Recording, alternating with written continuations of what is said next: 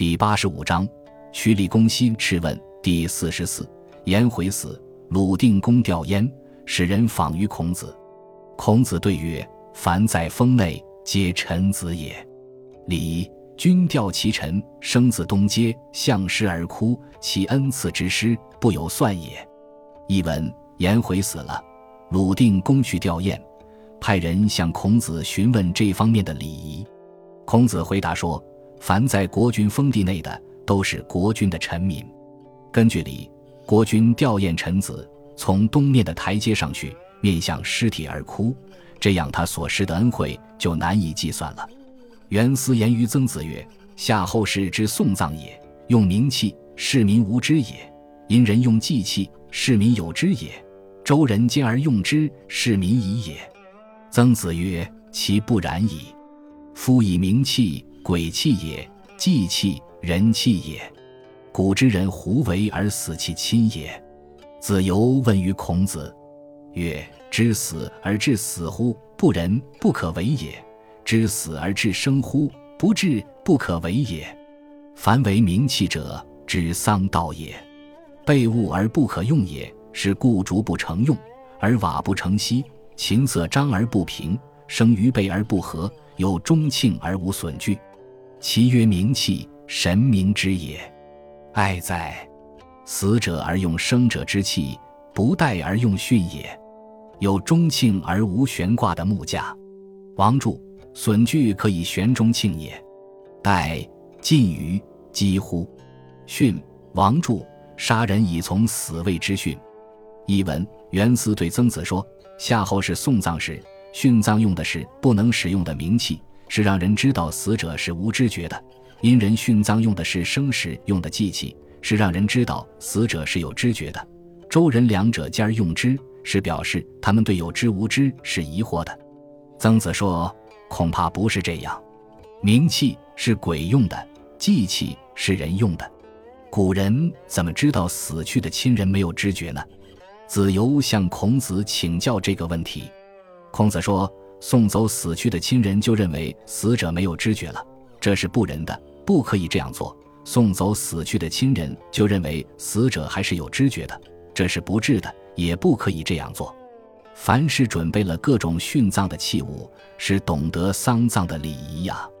所以，准备了各种器物而不能实际使用，竹器不编编不能用，瓦器没烧制不能用，琴瑟张着弦不能弹。生于具备外形而不能吹，有中庆而无悬挂的架子不能击打，这些随葬的器物叫做冥器，意思是把死者当作神明来供奉。可悲呀！死者如果用生者所用的器皿来殉葬，这不就近于用真人来殉葬了吗？子游问于孔子曰：“葬者屠车除灵，自古有之，然今人或有偶，是无异于丧。”孔子曰：“为除灵者善矣，为偶者不仁，不待于用人乎？”译文：颜渊去世举行祥祭之后，颜渊的父亲颜路送祭肉给孔子，孔子亲自出门接受，然后进入屋内，先弹琴来排遣自己悲伤的心情，而后才吃肉。孔子常奉剑而进其亲也，却其行也区区以数。以记子贡问曰。夫子之言祭也，祭祭戚戚焉。今夫子之计，无祭祭戚戚，何也？孔子曰：祭祭戚戚者，容也远也。戚戚者，以自反。容以远，若容以自反，夫何神明之极交？必如此，则何祭祭戚戚之有？反馈乐成，进则彦祖，续其礼乐，备其百官。于是君子治其祭祭戚戚焉，夫言其异端而已哉？亦各有所当。译文：孔子为王亲举行秋祭，手捧祭品，神态静谨质朴的进献给亲人。行走时步伐急促。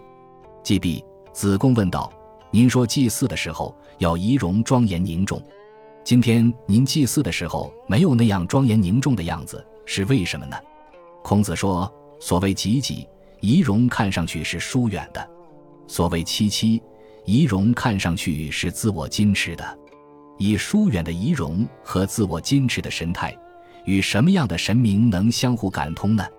如果是这样，那还要有祭祭七七的仪容呢？天子诸侯的宗庙大祭，先在庙堂上见血腥，向施主献酒，返回庙室举行馈食礼，乐舞合成，觐见鞭斗和肉组，有顺序的安排礼乐，备好祝祭的百官。身处这样隆重的场面，君子自然应表现出祭祭戚戚的仪容。我说的话，岂可一概而论？也是各有其适当场合的。子路为祭事载，祭事祭，逮婚而奠，终日不足，祭已逐。虽有强力之容，肃静之心，皆倦怠矣。有思伯亦临事，其为不敬也大矣。他日祭，子路与焉，事事交于户，唐氏当于街，至明而使行事，燕朝而撤。孔子闻之曰：“以此观之，孰为由也而不知礼？”译文：子路担任祭孙氏的一载，从前祭祀举行宗庙祭祀，一直继续到黄昏，祭了一白天还不够，还要点上蜡烛继续进行。这样做，即使有强壮的体力、严肃恭敬的心意，也都疲倦懈怠了。执事的人都歪着身子，靠着倚着来应付事，那真是大不敬了。后来举行祭祀，子路参与主持，室中举行正祭，室外执事人员将祭品端来，在室户交给室内执事人员，然后陈放于师前，在堂上款待师，堂下执事人员将食物端来，在西街交给堂上执事人员，然后陈放于师前。天亮开始行礼，到傍晚就结束。孔子听说了这事，说：“以此看来，谁说仲由不懂得礼呢？”为庄公之反国，改旧制，变宗庙，易朝事。高子高问于孔子曰：“周礼易祭于方，放在庙门之西，前朝而后事。今魏君欲其事事宜更之，如之何？”孔子曰：“易之于库门内，方之于东室，朝于西方，失之矣。”译文：魏庄公返回国内，变更以前的制度，改变宗庙。改换朝廷和集市的位置，高子高以此事问孔子说：“周代的礼制，在庙门旁举行义祭，庙门在王公庙最外面大门的西边，庙门的前方是朝廷，后面是早市。现在魏国国君要世事变更，怎么样？”孔子说：“在王宫大门内举行义祭，在庙门外东方祭祀，设早市于城中西方，这是错误的。祭桓子将祭，其三日。”而二日钟鼓之音不绝，然有问于孔子。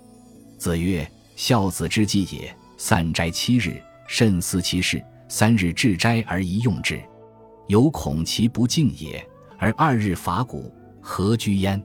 译文：季桓子将要举行祭祀，斋戒三天，而有两天钟鼓之声不绝。然有以此事请教孔子。孔子说：“孝子举行祭祀，散斋七天。”这期间要时刻思念被记者的一切事情，简述自己的行为。三天只斋，独处一室，一心思念被祭祀的亲人。这样还恐怕不够恭敬。而季桓子有两天还要敲鼓作乐，这是干什么呢？公父文伯之母，即康子之从祖母。康子往焉，侧门而语之言，内皆不于法。文伯及其祖道子，康子与焉。进祖而不受，撤祖而不与焉。纵老不惧，则不义；以不进于，则退。孔子闻之曰：“男女之别，礼之大经。公父氏之父，动中德，虚度于礼矣。”译文：公父文伯的母亲是季康子的从祖母。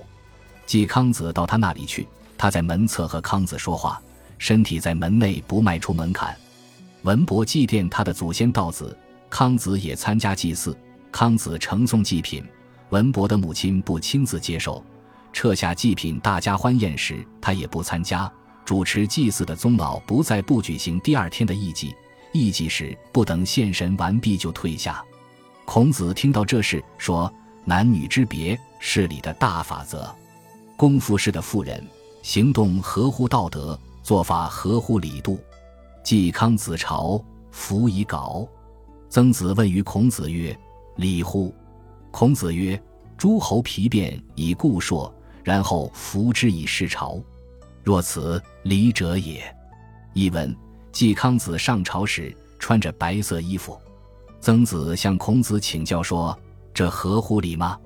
孔子说：“诸侯带着皮鞭参加故说，然后穿着朝服临朝听政，这样的穿戴才是合乎礼制的。”感谢您的收听，喜欢别忘了订阅加关注，主页有更多精彩内容。